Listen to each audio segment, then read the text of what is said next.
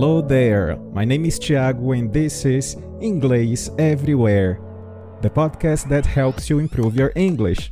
I want to invite you to join me every week to take you to the next level, listening to all kinds of content stories, interviews, chats, and a lot more. Welcome to Inglês Everywhere. Olá, ouvintes do Inglês Everywhere. O episódio de hoje ele é especial, ele é sobre intercâmbio. Eu converso com dois ex-alunos meus que são irmãos, Ruben e Edu.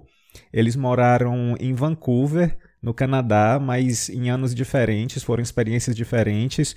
Primeiro foi Ruben, é, e um ou dois anos depois, Edu também foi, ficou na mesma cidade, na mesma casa, com a mesma família. E a gente vai ouvir bastante sobre as experiências que eles tiveram.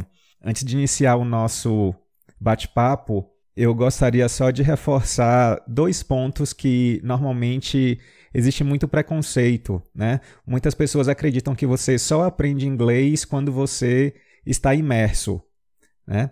No entanto, tanto Edu quanto Ruben são dois exemplos de que é, não necessariamente eles estudaram comigo durante bom tempo. Claro, não é mérito meu, é mérito deles mas eles não tinham tido ainda essa experiência de imersão fora. E quando eles chegaram lá, eles não tiveram nenhum problema com adaptação ao idioma. Eles tanto conseguiam entender quanto é, também eram compreendidos. Existe também um grande, uma grande falácia de que é, o professor ideal é aquele que é um falante nativo do idioma. Lá na escola, no período em que eles estavam estudando, é, não, eles não tiveram contato com nenhum professor nativo. Todos nós daqui do Brasil, e no entanto, eles chegaram lá e fizeram bastante sucesso com o nível de inglês que eles atingiram. Né? Então, serve aí como exemplo para você que de repente está desmotivado ou que acredita que somente através de um intercâmbio você vai conseguir atingir um nível de inglês é, ideal. Eu, por exemplo, até os meus 28 anos, eu ainda não tinha ido para nenhum outro país fora do Brasil. E toda a minha experiência tinha sido através de curso de inglês, é, acesso a filmes, músicas, conversando com outras pessoas aqui no Brasil. Tive contato com alguns nativos também, mas também foi muito pouco. Né? Então, fica aí de exemplo que é possível, sim, você aprender inglês ou qualquer outro idioma sem necessariamente ter o contato com um falante nativo ou sem necessariamente você ter que fazer um intercâmbio. Eu, infelizmente, na minha adolescência não tive condições financeiras para poder fazer, somente depois eu, eu consegui fazer algumas viagens e fazer mini intercâmbios, mas todo o meu conhecimento, toda a minha prática de inglês ocorreu aqui mesmo no Brasil, na Bahia. Mas o meu conselho é o seguinte: se você é adolescente e os seus pais estão te oferecendo essa oportunidade, ou se você é um pai, uma mãe e tem a possibilidade de oferecer isso para o seu filho, é uma das experiências mais magníficas que ele pode ter. Na conversa que eu tive com os meninos, vocês vão ver quão empolgados e quão transformadora foi a experiência de fazer um intercâmbio. Foi um intercâmbio de seis meses, não foi daqueles de passar o ano todo fora, e ainda assim é uma explosão de experiências que eles têm num período curto e que eles levam para o resto da vida. Então, assim, eu acho que é, durante a conversa vocês vão poder sentir um pouco dessa experiência e desse ganho de conhecimento que eles jamais teriam aqui no Brasil, é, seguindo a vida dentro da rotina que eles já tinham. Então segue aí como um relato para quem tem essa possibilidade de vir a fazer o intercâmbio nessa fase da adolescência, né? Porque eu acho que é um momento aí que é, tem a questão da construção da personalidade e que isso vai acabar afetando bastante e transformando esse adolescente ok? Vamos então ao episódio em que eu entrevisto Ruben e Edu sobre o intercâmbio em Vancouver, no Canadá.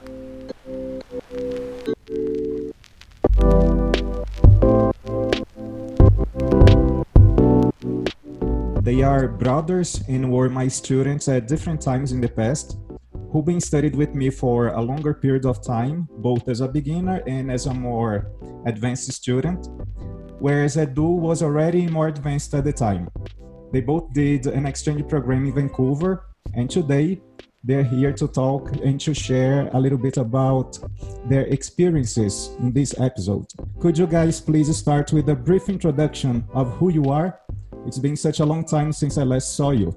Okay, my name is Ruben. I am uh, studying medicine at Unifacs, and I was a student of Tiago for a long, a long period of time in Glasgow school. Uh, I have had a lot of fun uh, learning English with Tiago. Uh, the classes were awesome, and it was like a changing point in my life to learn English uh, because uh, he made the, the things more interesting for us and it was very important to me uh, the English the, English language uh, the vestibular process. Uh, I I actually aced my uh, my English test in vestibular, and it was uh, very good for me to to have classes with Tiago. Oh, I'm very flattered to hear that from you. what about you, Edu? My turn now. Um, I'm I'm Edu, and my I'm uh, 16 years old now, and my last class with Tiago was like I guess two years ago. I was his student in my graduation classes.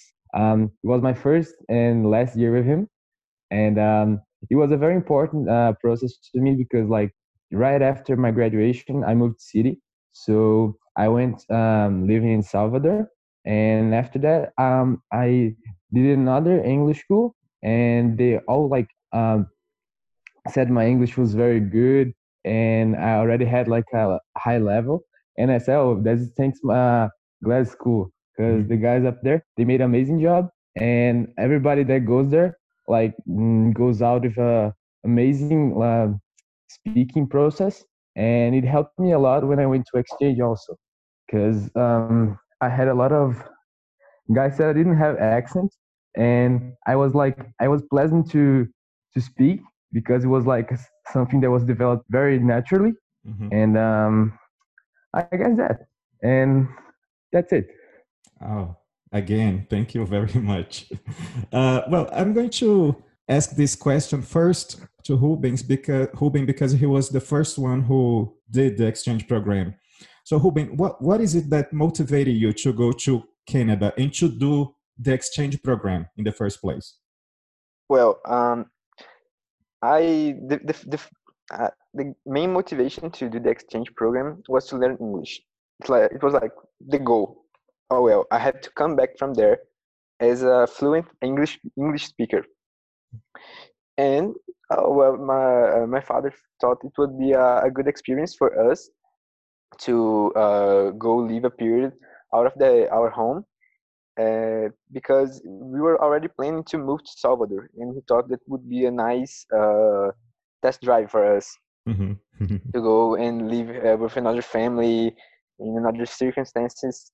And he More thought this would be a, a, good uh, a good uh, opportunity to try out. Mm-hmm. Yeah. was it a suggestion that it started from you or from your parents?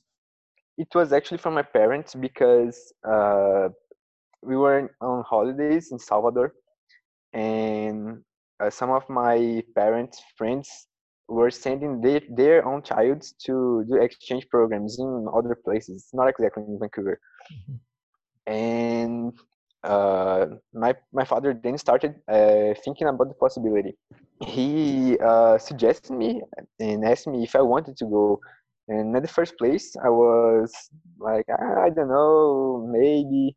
But then uh, one of my friends uh, from uh, the building I live here in Conquista, our neighbor, went, uh, yeah, he he went to New Zealand, New Zealand and he started uh, while I was here deciding he was already there in I forgot the name of the city.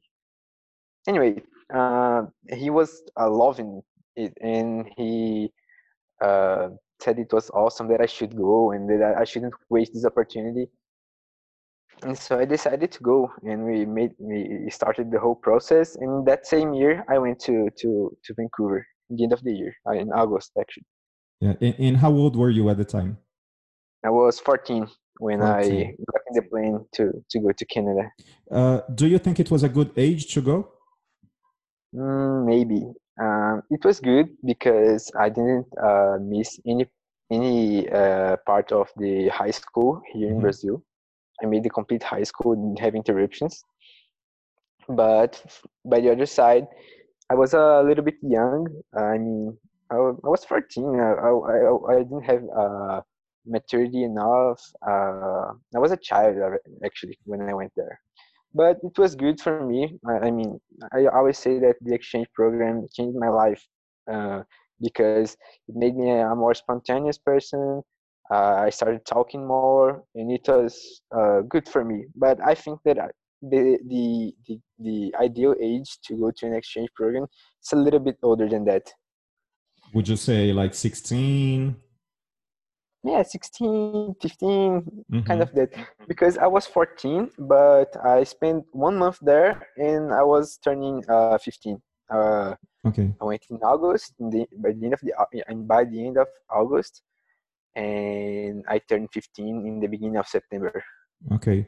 Uh, and you, Edu, were you 14, 15? How old were you when you went? Mm, Yeah, I was a little bit older. I was one year older actually, uh, because Ruben he went on eighth grade here, and I went in first year of high school.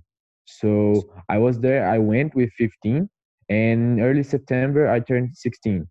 So and like I think uh, going to exchange changed someone's life, you know, because um, it's for most of the people it's something that you never experienced before, but for me it was like a little bit similar for what I had the in the past year. I, I uh, moved to Salvador, so we went there. Me and my brother, with uh, and my parents stayed here in Vitória da Conquista. Mhm. So I had like um a li- I had tasted a little bit how it was to live alone. You know, uh, not having having more responsibilities, uh, having the one to wake you up at the morning, Mhm. and it was like a little bit familiar to me. But um, it's like inde- independent of who you are, of how you live, is gonna change your life. You know, right. um, because if you go too young, as Ruben went, um, you come back like a more mature person. Mhm. Uh, you come back like a um, not only older, but um, a lived person. You know, someone that knows how to uh, deal with some situations. Um, it's very. Um, it's, it's- I um, I like to say that only people that leave the exchange know how to uh, how to explain it. You need to feel it. You know. Yeah, yeah. Difficult to describe, right? Well, uh, the whole Yeah, experience. it's very hard to describe. Uh, for example, I imagine that you guys share a lot about your experiences, and you probably notice differences. I would say the bigger difference was like um, people because like we stayed at the same house because my parents they asked us to stay like for me to stay in the same house as my brother was Mhm. and but I went with friends and like I went with two friends from Vitória da Conquista that I kept in touch a lot and I met a lot of Brazilians up there and as I think I was older I knew how to uh, go to places with more independence I had more freedom to go and meet new people and do other stuff that my brother didn't. And I think it was a changing point for me because I think this was the best part. Not like buying stuff or anything or living alone because this I already had. I just want this experience of meeting new people, making friends all over the world. And for my brother, I think the experience was a little bit more um, not so uh, sociable, but it was Mhm. like a changing point in his way, you know? Uh-huh. Yeah, I mean, uh, when I went there, I was really young, and I didn't meet a single Brazilian there. I mean, I, I met, but in the end of the trip, uh, I just had contact with them during one month. But I spent the whole time there with Mexicans, and they're different people than us. And even uh, that I had, uh, I had them as friends. It it isn't the same thing as going uh, with a Brazilian uh, that you already know. But I spend my, my time there more like in uh, to li- learn how to live alone. I do. Uh, I was just enjoying people. how to live alone. Yeah, And there's this thing. Uh, I do already knew some stuff. Uh, and he went yeah, there. he got my compass card. He gave me. yeah. Um, and So it was like people from the Ruben. school already knew me. Uh-huh. So it was like Ruben was opening the door, and Yeah, you yeah. just He was entered, the- right?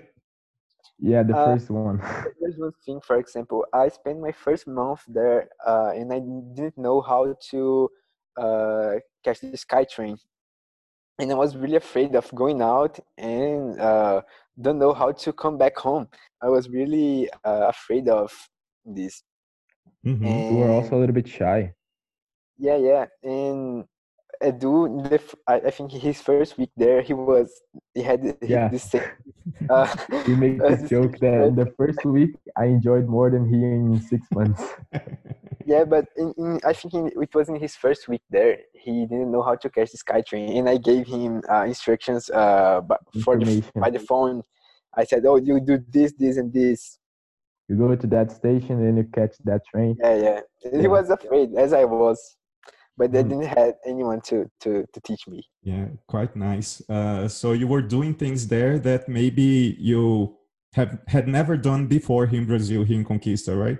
Yes, yes. In Conquista Exactly. for sure. Yeah. Okay, so uh, your program lasted uh, six months. Is that Yeah. right?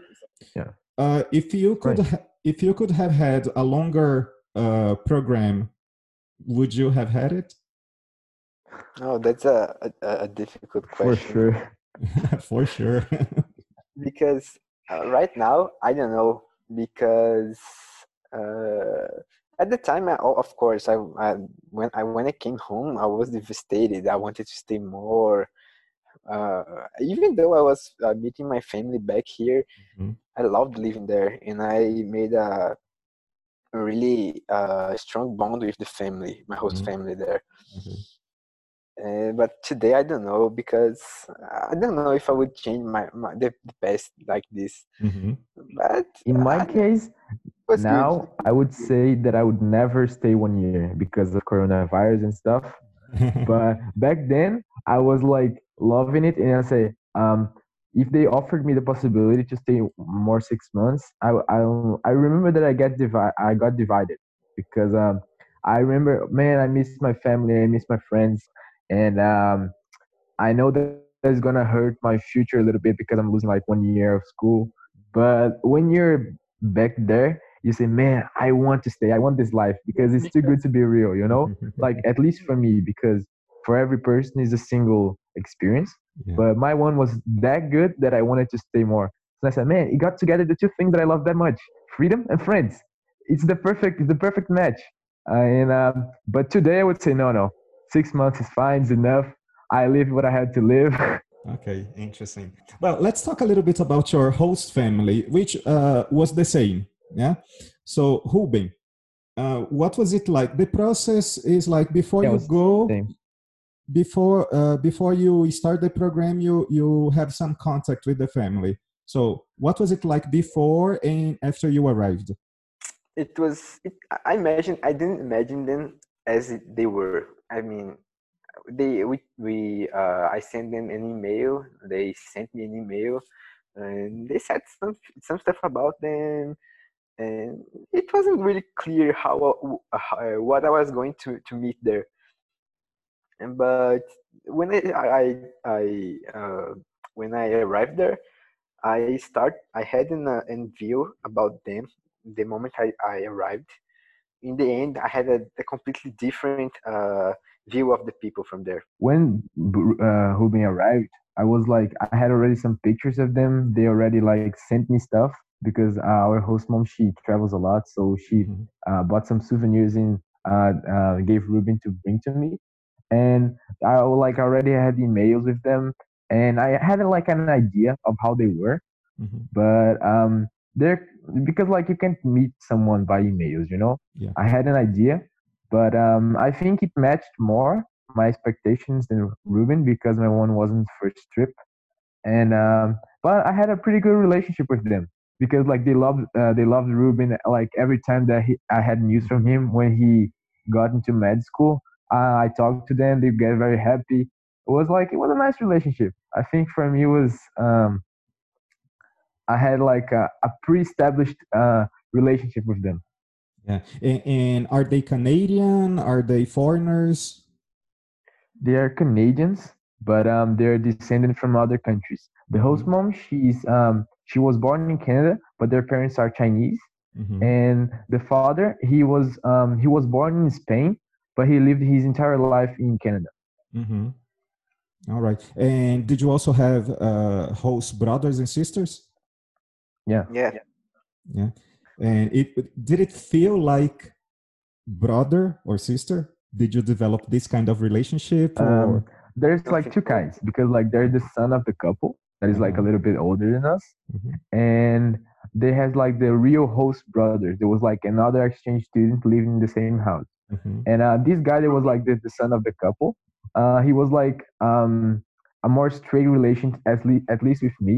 I had a more like um, brotherhood relationship with him than with the other guy because like I was very communicative and he was also like me. And we had like shared a lot of stuff in common. We talked to, um, we went skiing the end of my trip. It resulted in a tragedy, but then I, I don't, it's like too long story. Anyway, um, um, because like my relationship with Ruben is very very close, so it's very difficult to match with someone else.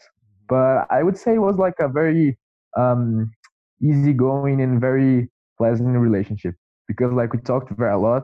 But the other guy, the Chinese guy, my actual host brother, it was like a more formal stuff, you know. Mhm. It's like good morning, how are you? And then we didn't share that much in common. Okay. Ruben, the same with you? Uh, kind of this because uh, do had two uh, another uh, exchange students with him in the house while he was there. I had only one, but I think I had a, a, a closer relationship with the the other host student while I was there than I do. I mean, uh, Chini, the guy that was there with me, uh, he wasn't really like a brother to me, but we were friends. We we wouldn't uh, we we didn't used to hang out together, but we we uh, we shared some stuff and we talked a little bit. And he was a nice guy. He he he teach me some stuff there, and that I I, I really liked. Mhm. And with the the, the son of the the couple, uh, we weren't really close. I, I think th- I I never find uh, a brother really close as I have Edu here. That's like a brother, a friend, and everything to me. Oh, sweetie. Yeah, that's very sweet. but he was a nice guy. He uh, he went with me to buy some games once that I Mhm. wanted to, to buy some mature games and they wouldn't let me. So uh, Austin bought bought it bought them to me. And but I, I like him. I had we had a, a good relationship. Okay, uh, I imagine it was the first time that you were apart for. I mean, uh, Edu and Ruben, you were both Mhm. apart for a very long time. So, what did it feel like to have your brother living in another uh, country, especially like when Ruben went because he was the first one? I uh, I used to joke about it, and I say that nah, when he left, I got a a couple bed for me because I stole his bed, I stole some of his clothes, I put them together, and uh, but it was like it was a I wouldn't say that. Of course, I miss him, but it wouldn't say there was like some hard time because I knew he was enjoying back then because he always gave me some very good feedback, and we we had like already cell phones, so we had a pretty good communi- um, communication. Like we talked to each other um, almost every day. We send us um, news about sports that we love, Mhm, and I wouldn't say it was very it was hard, you know, mhm. because I knew it was like from part of times. But like I remember in the beginning, like the first two weeks that he went, I I I used to be like studying, and I used to ask him to get something from me. I said, "Oh, Bio, where are you?" And then, "Oh, yeah, he's not here anymore." it was a little bit hard to get used to but it wasn't um, so hard in the the level of like, man, I, I I really wish that he was here because I knew he was having a good time. Okay, good, good.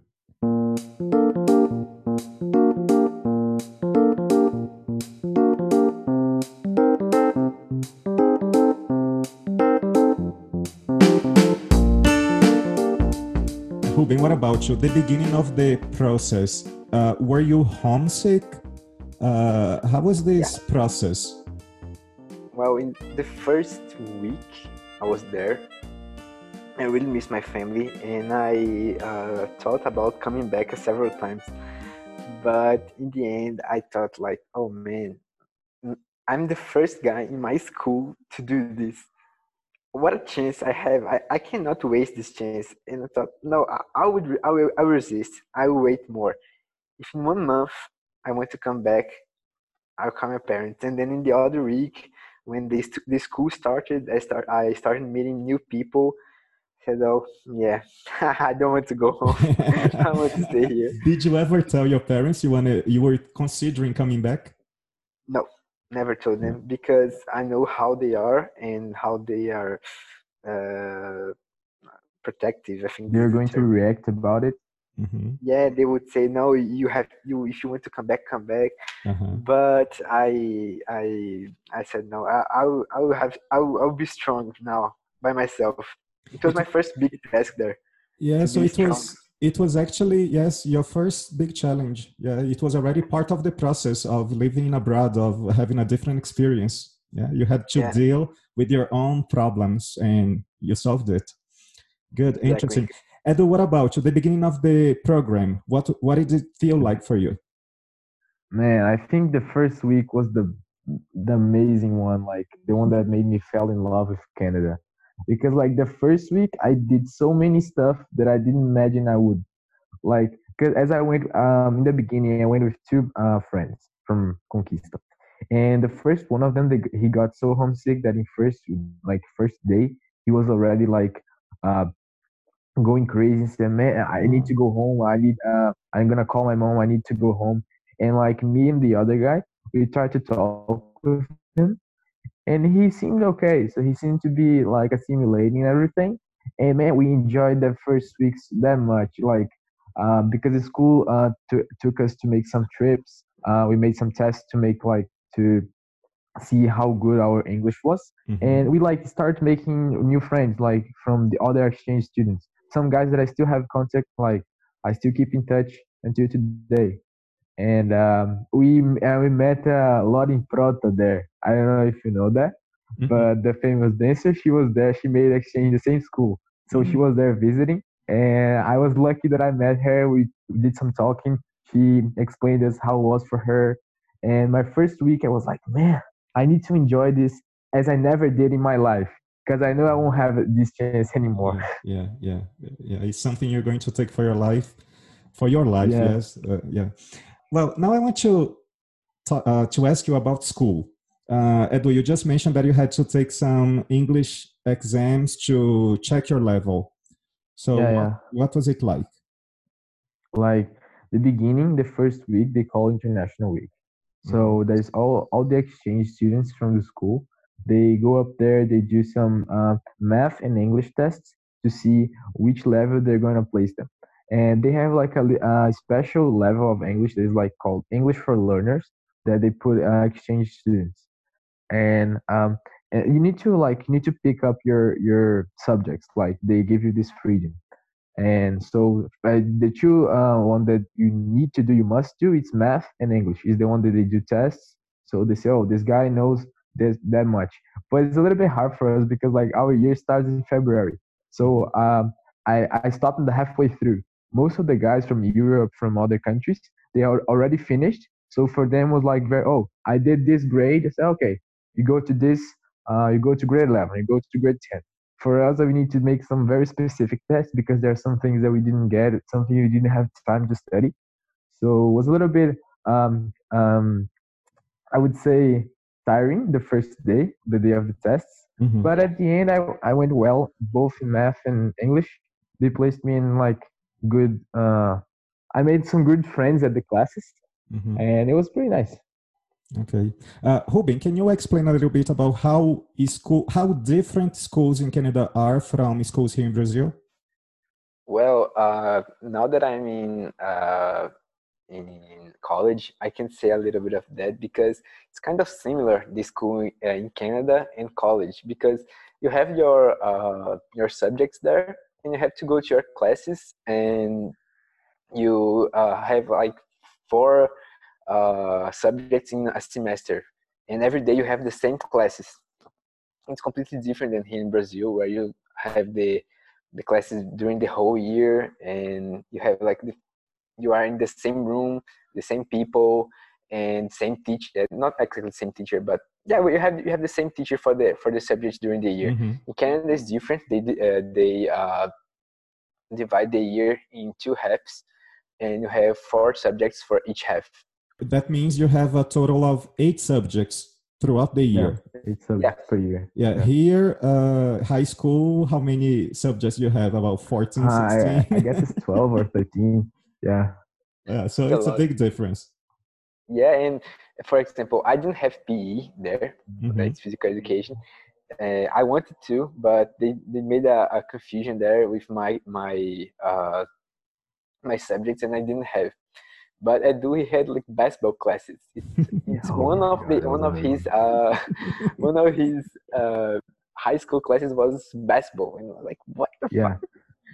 It was like because when I went to pick up my subjects, the coordinator she told me like, "Oh, uh, I know that in Brazil, the the government they ask you to do five subjects. There's like PE, one natural uh, science, math, uh, human science, and uh, English." So he was like, "Oh, as you're just staying six months, you you can only have four. So I'm gonna give you two options. Or you get in a team like a soccer team, a basketball team, a football team and you get social studies they're gonna like uh, fit you to do history and geography or you do pe and you, you join like a club like a social club. She gave me the examples like saving the whales something about volunteering to the community. And i said man i don't wanna um i'm gonna i'm joining the soccer team for sure. So i think i can get in social studies so i don't have to make the test when i get back. So i went to two classes of social studies and i gave up because man, I'm not spending six months of my life studying this. So um, I went to the coordinator and said, oh, "Can I change?" She was like, "Okay, but or you join a club, or you're gonna need to make a test when you get back." So what I, my solution was to go to basketball classes. That is something that I would would never get in Brazil because we don't have that culture. So every day I had a basketball classes, and I also joined the soccer team. And now I need to do the tests, but I think it worked. it was worth it for you. Yeah. Okay. So, and Ruben didn't have this chance. I know you were into sports, but you didn't. No, I didn't. I, well, I I actually I missed this this chance because I didn't take uh, uh, my trainers to play soccer. I, I, I'm, I'm, I'm, I would, I'm not going to say that I, I would get in the team, but I was too young uh, too. Uh, I think it would be a lot of thing to me to assimilate and to do, and I wasn't ready to to this much thing. Okay. And I already knew a lot of stuff when he get he got there, and, And- he already they had a soccer team. I didn't know they had a soccer team. uh, I still have a group chat with the guys from the team because uh, we like the school. As Ruben said, he didn't know the school had a soccer team because they were so awful that nobody knew about them. But um, as me and my other friends, my other friend from here, we joined the team, and it was like a pretty good class from the team. So we made a huge impact in the in the tournament, and the guys started to know that we had a soccer team. I was like, "Oh, do you have a team? Yeah, soccer." Said, "Do we have soccer?" Said, yeah, we have. We're doing well this year, and it, it helped me a lot, like to improve the English because like I knew some. I learned some vocabulary about Mhm. sports. There's something that I'm into, Mhm. and I also made a lot of friends because guys from the team, like soccer is not so popular between Canadians. So most of the guys that were from the team, they were from other other parts of the world. They were descended from it, uh, Italians, Mexicans, um, European in general. So it was like a really nice stuff, 'cause, like a really nice opportunity because I did something that I love and I still got to make some friends and to improve my English. Mhm. Uh, would you say that the other classes, regular subjects like, uh, I don't know, science, history, were they somehow similar to your classes here in Brazil or were they somewhat different? it depends because um like for i'm gonna give you an example social studies. Um i don't know if you know but abroad people uh, the the um, the shape of how they study history and geography is not the same. They study more about their country. They don't know about general history and geography and it's not the same in brazil. But math when i got there like some uh, most of the stuff that i got in the math course i had already studied Mhm. and I learned how to do some stuff. The method is a little bit different, but the the kind of the subject is the same. Depends on the subject. because uh, the, the the the shape of the class is different there. I mean, we are not in sitting side by side and everybody like straight looking to the teacher. Mhm. The classes, uh, for example, science. We my classes were in a lab, and we the teacher would do some uh, interesting stuff in the, the Mhm. front of the class, and we were sitting in pairs. Mhm. And in math class, we had big tables where everybody sit would sit together and watch the class. Nice, It's different. nice. So you, you, uh, it was more, let's say, fun, interesting, maybe. Yeah, I would say it's more interesting because uh, not the math class. The math class uh, for me they were like the same thing. It's universal. science- Yeah, but the science classes they were nice because we would always do some nice experiments and like rockets and Uh-huh. some some stuff with the, the, the potions. I would they- say I would give Uh-huh. one different word for each map, for each subject. Uh-huh. Like basketball was fun, uh, math was boring, science was interesting, and English was a little bit of both of the three of the other ones because like it was a more uh, dynamic classes because Mhm. everybody was international. So Mhm. the teacher would make some activities to uh, stimulate us to learn. So it was like a mix of the other three. Well, Cool. I didn't know you you had classes with internationals in English. And my one was in, with internationals. I didn't know. I, I would swear that you had class regular cl- English classes there. What about Ever your? had- No, no, my, Yeah. Uh, go ahead. was special. What about you, Ruben? How was your English classes there?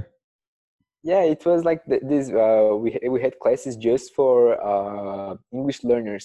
I don't know the the how this they they call it. It's like ELL. ELS, ELL, something like this. And my class was like full of Chinese people. because it's not like uh, prejudice. It's like it's because the, in Vancouver we have a lot of Chinese and Mhm. people from Middle East, and uh, they they have a lot of exchange students from China, and many of them uh, go to the exchange program intending to to live in Canada. hmm The guy that that lived with me, a Chini, uh, he was already in Canada for two years, I think, and he was in, in his last year of high school. He was going to do the provincials, that some exams they do there to to get in college. And right now he's uh, in, uh, I think he's I think he's in UBC right now, the University UBC. of Vancouver. And uh, well, so my classes of English they were full of Chinese, and the teacher used to love me because I was one of the few that had the ability to talk. I mean, in the class, uh, I was the only guy who talked, and I owned this to grad school because there we, we have this. We learned how to talk. Yeah, because most of the guys that go like Chinese, even though they are not like exchange students, they go because the, the language is too like it's too different. I guess the pronunciation for them Mhm. is like a an Yeah. issue, and most of the guys that were like in my uh, English class also, they were like if if they were not internationals, they were someone that migrated into Canada, so they had to learn how to how to speak it from the from from zero, you know. hmm So I think for them was like a real issue. hmm Yeah, for the Chinese, it's really difficult to articulate the language, right? All these sounds that are easy for us, for them, it's like a struggle. They have to try They really have a, hard. a really Yeah. strong accent also. Sometimes they, they say something and you understand nothing. You're Yeah. Like, what? Yeah, yeah, that's very true. Okay. Uh, Ruben, uh, for some reason, I just remembered that you once told me you had lots of problems when you arrived there at the airport. Yeah, yeah, Can yeah. you a- share a little bit about this crazy experience you had? Well, I, I said before that uh, missing my family was my first uh, big challenge. It was not. My first big challenge was arriving to Canada because I was alone I was a 14 year old alone and I was missing my passport in the airport. I was like, oh my God, what am I going to do? I, I, I was started panicking and I was like, oh my God, oh my God, oh my God. So uh, just a minute. So you had you had lost your passport? I, w- I didn't know what it, what it was because uh, when I was here in Brazil, in Sao Paulo, I inside the plane, I said, well, I cannot miss my passport. Uh, it, I was with, with, it in my hand, and I said, well, I had to put somewhere I will, rem- I will remember. So I had the brilliant idea of putting inside uh, a, a case I had. Mhm. Inside my, I, I had a backpack, and inside the backpack, I had a case. and then I put it inside the case. So, well, it's here. I'm not going to forget. And the other day when I woke up, I started looking for it and going to the lineup of immigration. I was like, where, where is? And I was looking. I looked inside my pockets. I looked uh, inside the back backpack. I wasn't finding. Know, I looked inside the, the pockets of the my jacket, and I am oh my god, and, and this is not possible. So when I got to the lineup, the the, the man that was uh, talking to me, he asked for my passport, and I said, "Oh, sorry, I don't know where it is." He said, "What? How come?" And, what, he, I, I could see in his eye that he didn't know what to do, and I said, "Oh well, I have a, a, my older passport here that has the American visa, so if you can uh, use it." And I gave him, and he was looking like for, oh my god, what this guy did just do, and I this I was uh, desperate looking for my passport inside my my backpack. and said, "Well, we can't use this one. Uh, we don't know what to do here. Wait, wait, wait, right, wait right there." And he sent me to a chair where I was waiting. In my that I was looking desperately for my passport. So then I looked at the case. Oh no! Oh my god! And I opened the case and see. Oh, can't believe. And I, I gave him the the what a relief. Everything, everything was okay. After this, uh, he said to me that I should get a, a, a, way to go out and get my to catch my uh, my case. My case, no, I forgot the name. Suitcase. My, suitcase, yeah. He sent me. Uh, luggage. Be, yeah, he he sent me to a place where I could uh, get my luggage. But there were I don't know how to to explain well, but when you have lineups here in Brazil, you have like uh uh it's a way like you a tape, a lot of tapes. Yeah, yeah, yeah a line to make the yeah, shape of the line. That, yeah, yeah, it's a tape that you should follow to mm-hmm. uh to organize the, the right the, the lineup. Yeah, and I was I didn't I was behind one of these and I couldn't see the entrance, so I just went. Uh, uh, he oh pulled it up and I, I put it. He I went put down. It, and went down. Uh, I forgot the name. oh my god. He went down the tape. Giant Chinese security guard. Right there. What are you doing? Yes, yes. I was like, oh my god, I'm going to be arrested here. I can't believe this. And I was like, no, no, I'm sorry, I'm sorry, I'm sorry. Stop, stop. And and he saw he saw my passport. He looked to the guy that talked to me before and said, no, he's okay. You can let him go. And the guy was like, oh my god, stupid, stupid kid and he uh, sent me to get my luggage. And then when I was waiting for my luggage, it was taking a long time. So I started be, believing that the, my luggage went to another place. I was like, I can't believe this is happening. Oh, but that's the worst nightmare you can have, Joe. Yes. and but in the end, I got my luggage and uh, continued my trip because uh, when you go to Canada, you I think I think you don't have uh, flights uh, straight from Brazil straight. to Vancouver. I think you have to go. You need to go to Toronto or to Montreal and then get another plane. Okay. So this happened to me in Montreal, and then mm. I got another plane to Vancouver. All right! Wow, what a what an adventure to start yeah. the the program.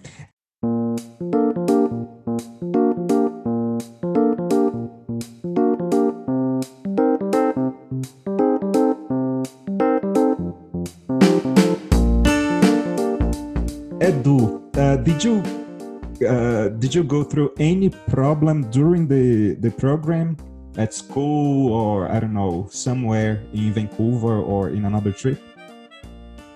Um, yes, I went to Victoria. That is the the capital of BC, British Columbia, mm-hmm. and it was like it's kind of an island in the coast, and it was a pretty nice trip. Like I didn't went to the school as Ruben went, but uh, like because in the end of the year, close to Christmas and New Year, uh, the mom, like the parents of my two friends from Clara and Luis, uh, Clara's brother and Clara's mom went there, and, and Luis' mom, uh, they went to visit.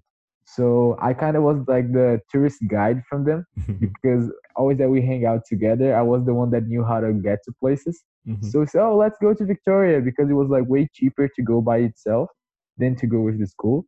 Mm-hmm. So we took the ferry boat, and um, because like, but it was like uh, kind of a 24 hours trip because like I remember waking up at six in the morning. I had to get a bus to get in the ferry by 10 in the morning. It was like four hours just to get to the to the ferry, because like I we lived in New Westminster, that is like a little town close to Vancouver in the neighborhood. So I had to get like three buses, like one line of SkyTrain, and then I, I remember getting to Victoria at like um 12 a.m.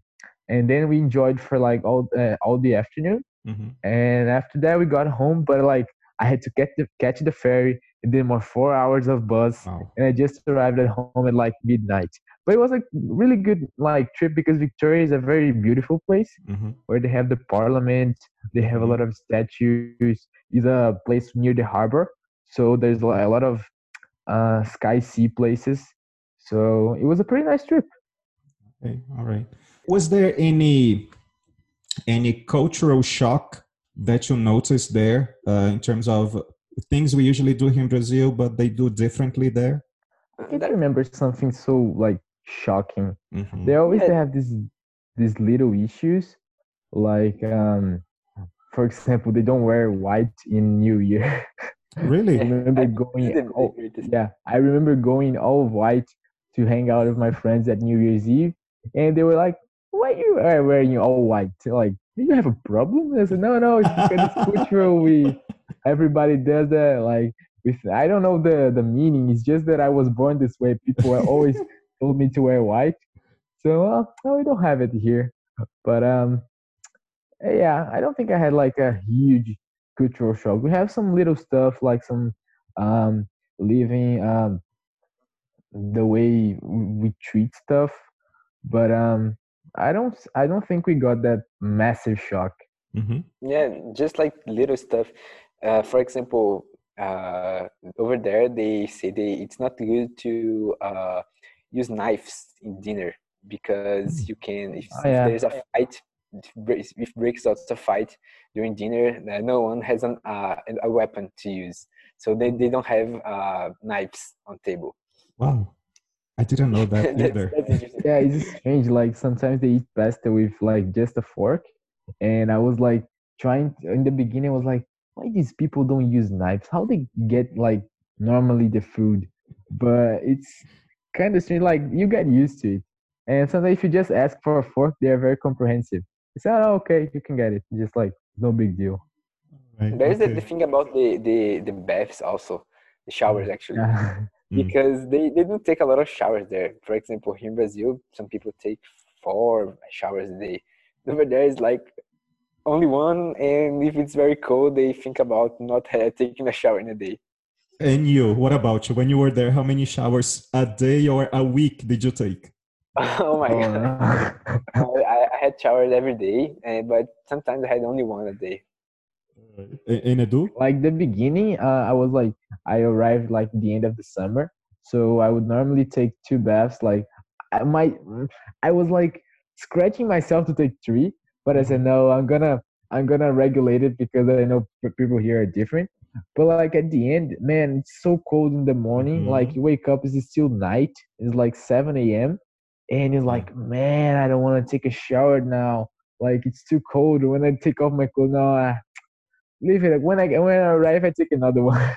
And then you wouldn't take it. no, no, no, no, no. Always take a shower.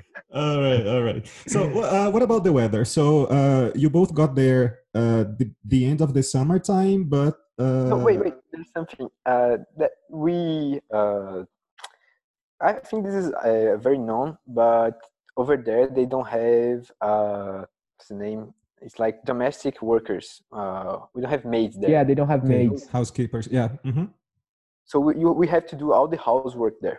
All the housework. For example, when we got there, I think we never had. Uh, we never had to wash a a, a, a washroom The before. bathroom. Be in a bathroom. yeah so it was yeah, i think this is kind of shocking for us to no you no, from now on you have to uh, wash your bathroom you have to wa- wash your clothes Wa- you have to do everything for you so this is a very uh, very uh, cultural it's a, it's a cultural side that that is very different Yeah, yeah. Uh, not only there, but also in the US, in Europe, right? Because this kind of Yeah, yeah. service is really And they need expensive. to share the tasks Mhm. so you don't get exhaustive so for someone. Even though like our father Victor, he would like he was retired and like when I was there he was retired. Mhm. So when uh, my mom Rosemary she would like go out every time to do charity uh, fundraising for dogs. She was very involved in the community. So he was like, oh, when we went there, oh, my job is to cook pizza for the boys and clean the house. He was like very into this domestic stuff, and he was like, man, I'm not gonna work alone. You're gonna clean your bathroom. Yeah, yeah, he, he was very ni- nice. He was a very nice guy. I used to to talk a lot with him, and we would use it to watch some TV shows together sometimes. He, I, I really liked him.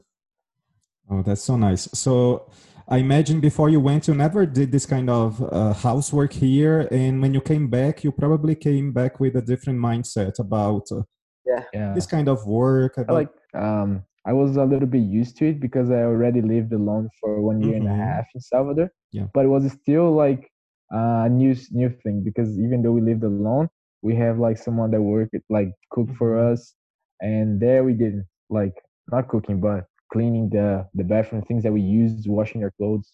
And uh, but it, it, it, it- this was very good because now in in quarantine we we have to do all the housework. So we are we are we are, we are already used to it. Yeah, good, good, good. Something you learned. Mom today. doesn't complain anymore. Yeah. Yeah. Okay. Good. Good. So, what about the weather? What was it like to spend win- real winter uh, in Canada? I think my experience with winter was uh, more intense than Edu's because Yeah.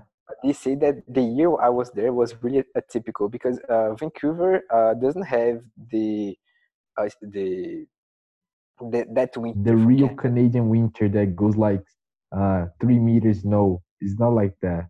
mi- minus 40 degrees. In Vancouver, it's usually like uh, some snow sometimes. Not not every, snow in, in Vancouver is not every year.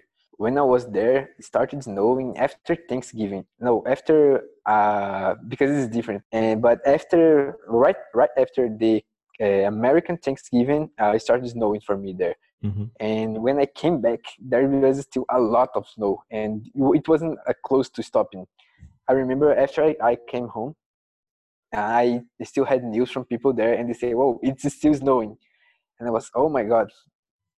And for Edu, it was uh, different. I think I was fortunate in, fortunate in that um, sense because like I was really excited about seeing snow because I never saw like before Canada I had never seen it. But um, I was like, it started to getting cold. Like when I got there was like 24 degrees, and it started to get um, colder and colder and colder. But it never, uh, the snow never showed up, and it was like I was getting man. It's really that I'm not gonna see snow, and it was like it's snow up in the mountains because they have like some mountains around the city.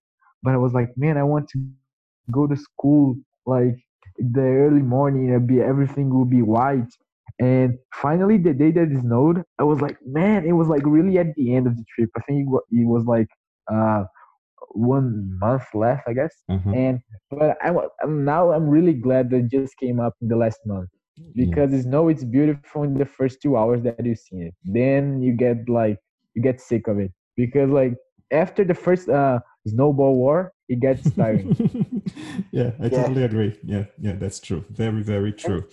There, there's a time that you it's, you are really tired of snow. You see every every day everything is white, and your uh, your clothes you can't get wear all your wet. Like your nice shoes because they're gonna get dirty and i need to put too much clothes to go off like every time you see oh it's snow i need to get like four coats it's not But I not remember, comfortable. I remember that Ruben told me he wouldn't wear many layers. He wouldn't have, uh, he wouldn't wear special boots. Right? Yeah, yeah, that's true. I, and I do did it also because uh, we went with I went, before I, went to Canada. I said, well, I had to buy some leather uh, shoes because uh, I'm going to to to, to we are going to have snow there, so I need some leather uh, leather shoes. But it wasn't like a thick leather shoe. It was a thin leather shoe, and Mhm. I would go out with just jeans and uh, the shoes and some coats, but just that. People there uh, used to buy uh, many uh, pants you, you put under the, the jeans and Mhm. big boots. like I'm here with just my more just my jeans and my my shoes. I actually I went to the mountain like this. That's crazy. I know, I know. So other than snow, too much snow, uh, what else didn't you like about Vancouver? Because so far we've talked a lot about things that you enjoyed, the good experience, but there's probably something you didn't like. I don't know. Can you share something about that? Mm, I don't um, know. It's very hard to find something that I, that I would like. Yeah.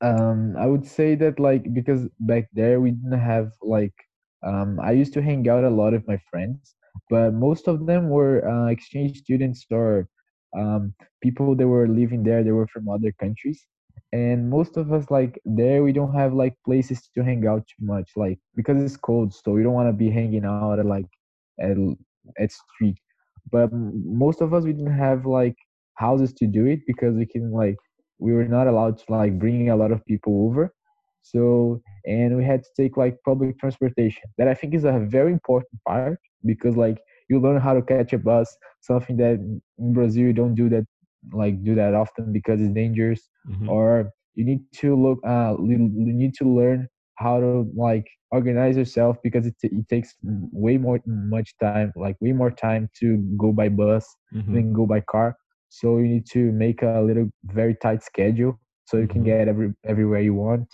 but like as i said to victoria it took me 18 hours to go and go like mm-hmm. to go there visit and then go back home you know and normally would take me seven eight hours so it's I think that's some part that I didn't like that much. I had to like leave half an hour early to get to the places that I wanted. Mm-hmm. Okay, Ruben, is there something you didn't like?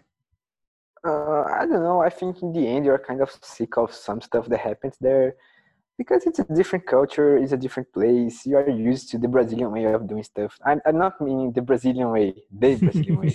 But I, I think people here they are more uh, it's not happy, Warm. but they I don't know the, the, the, way they, they treat life is different, and I think I missed that in the end a little bit. All right. I okay. wanted to, to have this. I miss the food also a lot.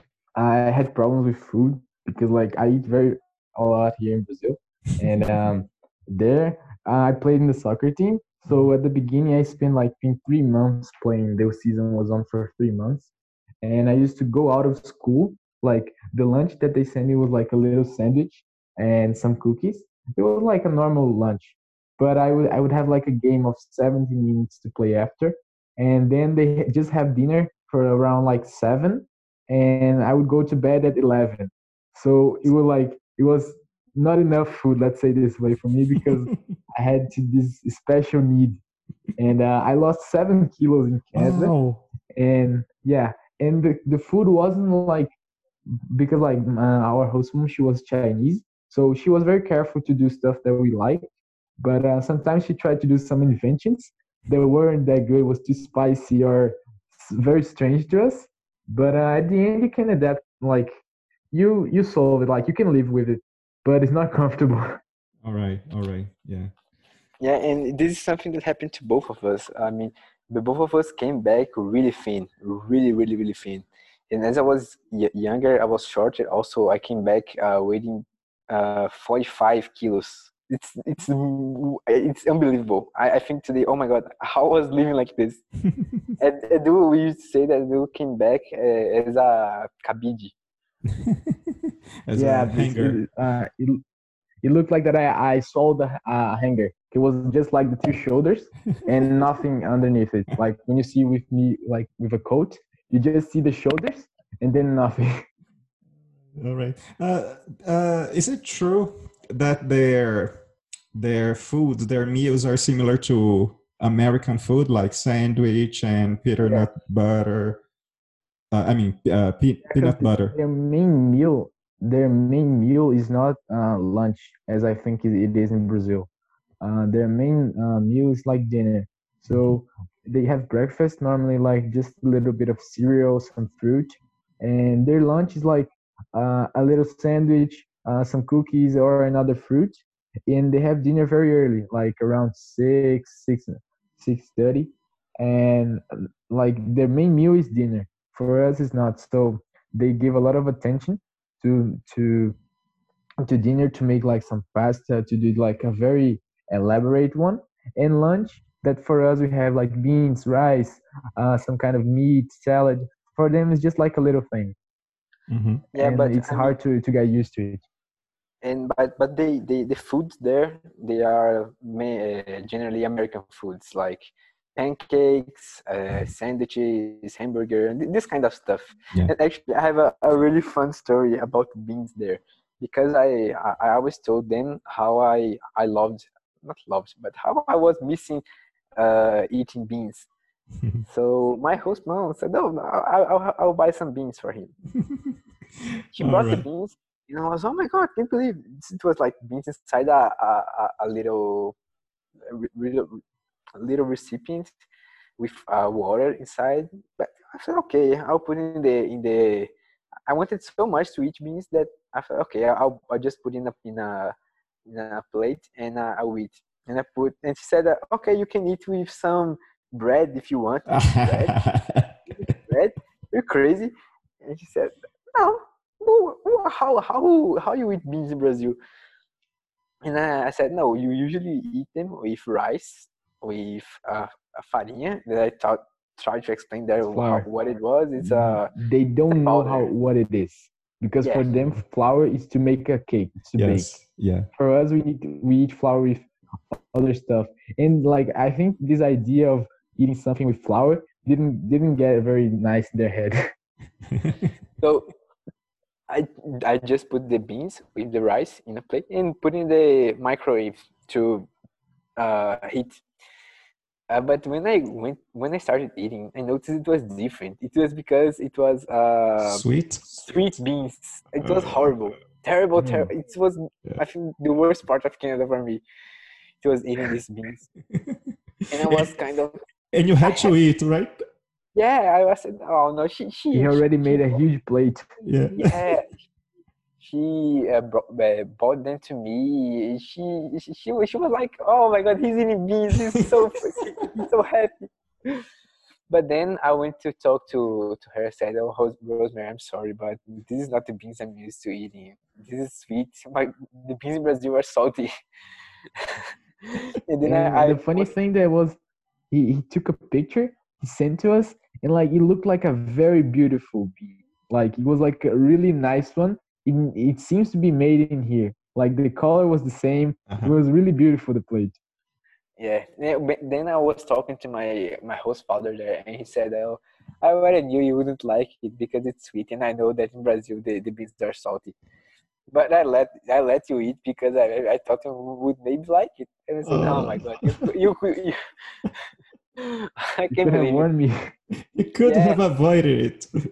Yeah, All right, all right. So uh, you were teenagers. I guess you were you still are teenagers. Uh, and when you were there, there were probably rules to be followed.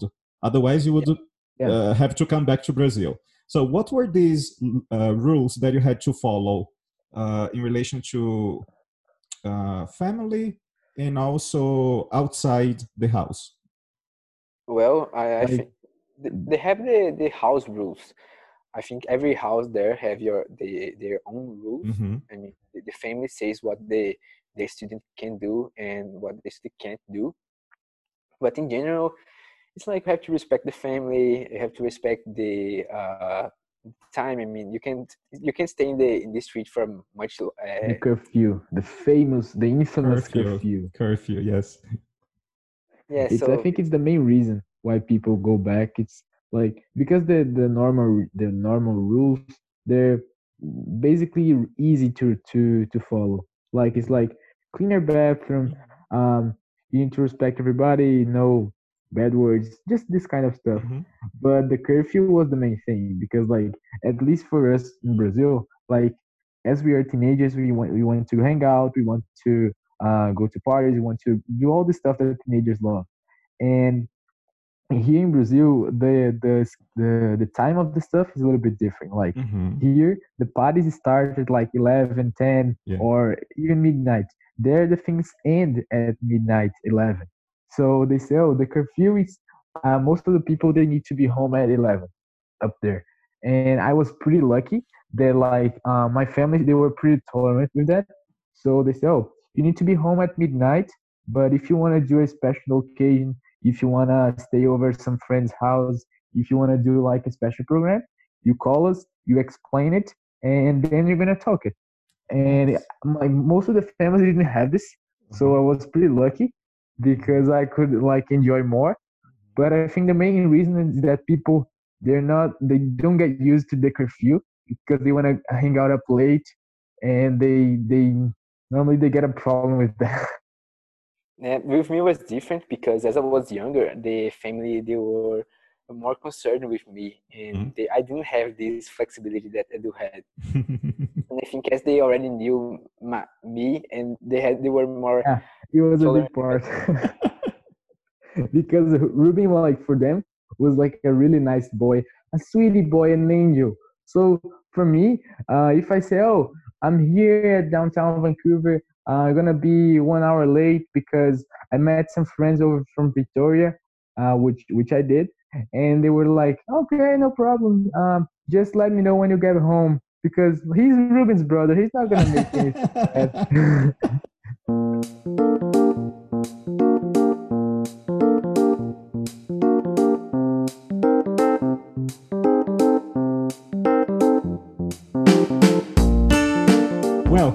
think it's been over an hour already, so I'm going to the last questions, all right? Otherwise, this is going to become a very long episode. okay Uh, but we could spend hours and hours talking about the experience because, of of course. course, there, there's lots of things to, to be shared. Uh, which tips would you give to a person who is considering doing an exchange program? Uh, I don't know. I think I, I, I did this with Edu. I gave him some tips. Um, especially if you're in Vancouver, uh, something that I, I, thought it was good is like because I had some Mexican friends there and to go to use public transportation, you have a, a little card called Compass Card. It's a company that organizes all the, the, the public transports there. And I had this Compass card. I bought it in the beginning. Uh, Chini told me that I should buy this one. And my Mexican friends, they always, every time they would uh, use the the, the bus we catch the, the bus bus or the, the SkyTrain, they uh, had to buy a new uh, passage. And I, I, it was like tiring. Every time I would go out with them, I had to stop, get the lineup to buy the the, the, the tickets. And I think this is a, a good tip for the uh, for people that are going to Vancouver specifically. But in general, I think you have to uh, to go uh, ready to change a lot of stuff that you do you are not going to have the same life you have here in Brazil. You are not you are not going to be the same person. You have to go ready to change uh, your lifestyle and a lot of things you think. Good, good one. Yeah, Okay. like the general tip I would say, uh, it's the same one that Lore Improta gave me in the first week. That is like, even if you like have difficult to make new friends, to um, talk with new people, you can't be shy. You need you, you can't shy away from these issues that you have because like this is going to make you your experience different. Like meeting new people, going out, uh, it's way more than buying stuff that you like because a lot of people think about this way and is the is the thing that makes your exchange year so special because you you make lifetime friends from other countries um you make some you live experience some stuff they're never gonna uh, experience uh, anymore in your life. Mhm. so you can't stay at home. The worst thing is staying at home because every time you have something like free time go out make some friends. Um even if you don't have that much call the ones that you're, you're more close together uh, go do some because they have a lot of programs a lot of stuff to do so go out don't be don't be don't stay at home every time you have a free time try to enjoy it the best And way this is a, a, a tip that I would love that someone told me because I was going to, I just learned that in the end of the trip. And it, I, I think it's a, not a waste, but I think I, sh- I could uh, have uh, more fun there. I, I loved my trip. Uh, I, I say, I, I, I don't know if I would change something, but this is, uh, it's something that I sometimes think about. i re- he regrets about Yeah, I not regret it a little bit. Yeah. Uh, and Edu, is there anything you would have changed? Um, there's a very long story, but putting ahead, it in go a ahead, nutshell, go ahead. uh, no, it's a very no, it's very long. But Mhm. basically, like the last, it was like a very bad situation. But at the end, I make it. I can I could learn something about it. There was like the the last the last week that I was there, I went skiing with my host brother, Mhm. and basically, he went he left the mountain with my my bag. There was like my shoes, my compass, my wallet, everything, and he left me at the mountain because we got we got separated in a track. So I was left in a mountain, uh, three hours away from home with no shoes, and I lost my phone in the middle of the track. So I had to make. if you want to do another episode for me, explain that that story, you can do it. But basically, um, my capacity of making friends um, and drive me through like uh, some guys from São Paulo that I made uh, some friends. So they they helped me to get home. So I got home with no shoes, no nothing, and it was like the the time that I said, man, what I'm doing here. I said, man, I'm screwed. And but from the, in the end, I, I could learn something about it. But I don't. I would say that I that I would change it because I got like a very big lesson about it. But it wasn't. It wasn't a very nice experience. Yeah, we thought that he he died here in Brazil. yeah, because I lost the phone. So I was like one day with no contact with anyone. I said, "Mom, my my God, my mom is must be thinking that I that I'm dead, that I'm lost in the mountains until now." Okay, so uh, what about your parents here? When you communicate, when you talked with them, uh, were they concerned, worried about you there, about these issues, these problems that uh, you had in Canada? Uh, I think they were more concerned with me. I mean, they Yeah. they, the, I think as I, I I I had the experience first. They had the experience first too, and they had a lot of. Uh, they, they were afraid of a lot of stuff there, and they told, told me always to be cau- uh, be cautious and to take care. And they anything that happened, they would uh, no wait. Let's see how we do this. And as I already I have already done this, Edu, uh, he had more freedom to do. The, this Yeah, my my father used to say that he was more concerned about me in Salvador living alone than in Canada. Mm-hmm. So like we used to talk with them with by video chat every day normally.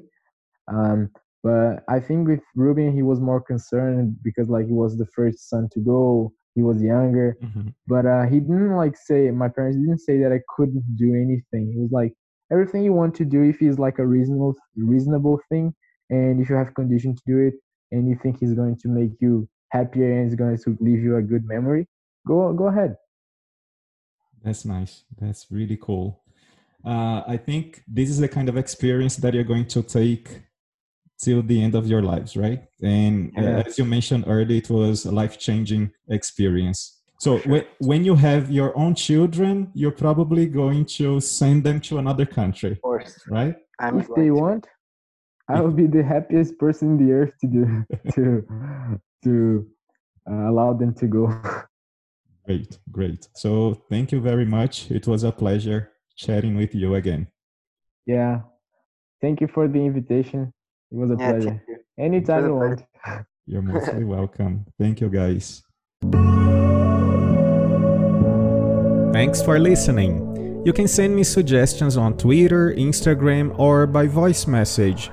Also, follow us on your favorite streaming platform to check out for the next episode. On ingleseverywherepodcast.wordpress.com, you can have some further information about our show episodes, including transcripts. See ya!